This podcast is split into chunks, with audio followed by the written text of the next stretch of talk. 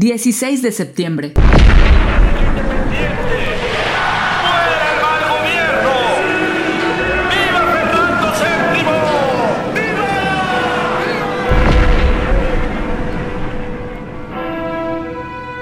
¿Y ahora tú?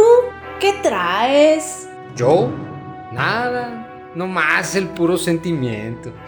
¿Festejamos? ¡Pa luego es tarde!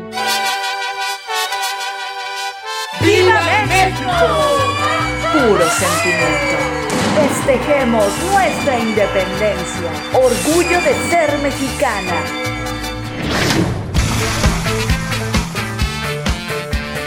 Hoy, 16 de septiembre, pero de 1810, en Dolores, Guanajuato, el cura Miguel Hidalgo inicia la insurgencia con la arenga conocida como el Grito de Independencia.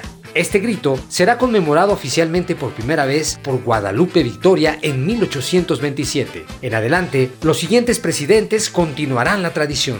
Durante el porfiriato, la fecha del festejo será cambiada al día 15 por la noche, para hacerlo coincidir con el cumpleaños del general Porfirio Díaz.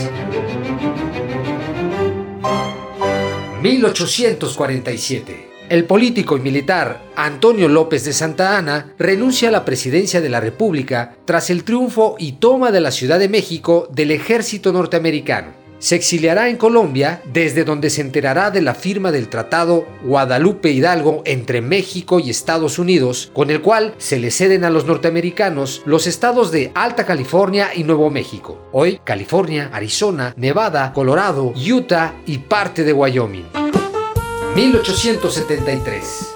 Nace en San Antonio, el Xochitlán, Oaxaca, Ricardo Flores Magón anarquista, socialista, activista, escritor y filósofo mexicano. En 1823 participó en disturbios estudiantiles que se manifestaban en contra de la tercera reelección a la presidencia de México del general Porfirio Díaz. En el año 1900, junto con sus hermanos Enrique y Jesús, iniciaron la publicación del célebre periódico Regeneración, desde donde criticaron la dictadura del general Porfirio Díaz, hecho que provocó su encarcelamiento en varias ocasiones.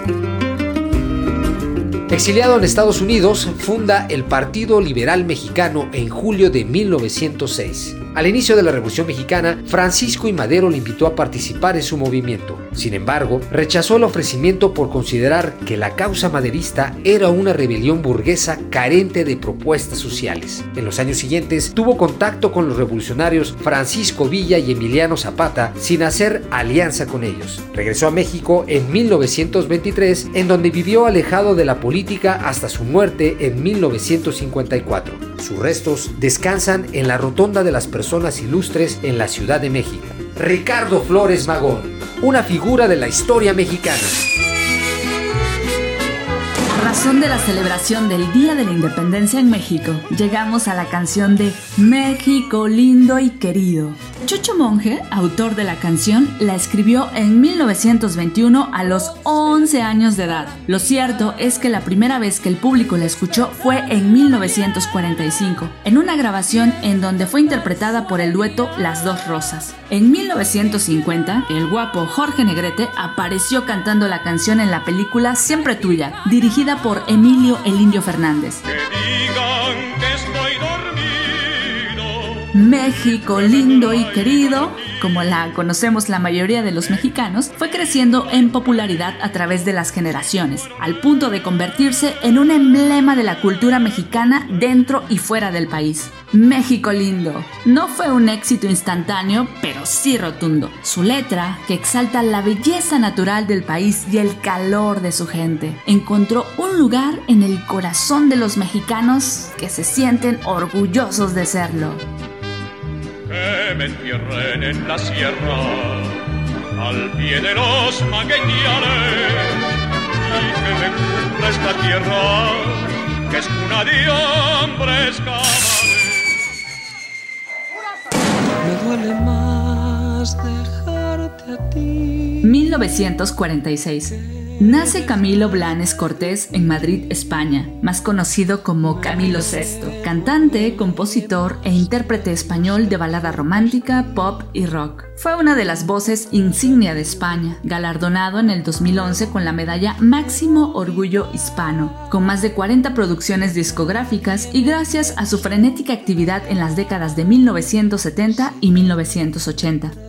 Dentro de sus máximas canciones que posiblemente conoces están ¿Has nacido libre? Empieza a clarear, quédate un poco más. Tú me dijiste que nunca te echa de menos. Con el viento a tu favor. No sé Dejó un legado de letras románticas que aún resuenan en los recuerdos. Falleció en Madrid la madrugada del 8 de septiembre del 2019. 1987. Más de una veintena de países firmaron el Protocolo de Montreal, diseñado para proteger la capa de ozono. El principal movimiento a favor del cambio fue la reducción de la producción y consumo de ciertas sustancias perjudiciales para esa zona de la estratosfera. Si todos los miembros del acuerdo cumplen lo pactado, la capa de ozono podría haberse recuperado en el año 2050. ¡Viva México! Puro sentimiento. Festejemos nuestra independencia. Orgullo de ser mexicana. Efemérides Pulsar.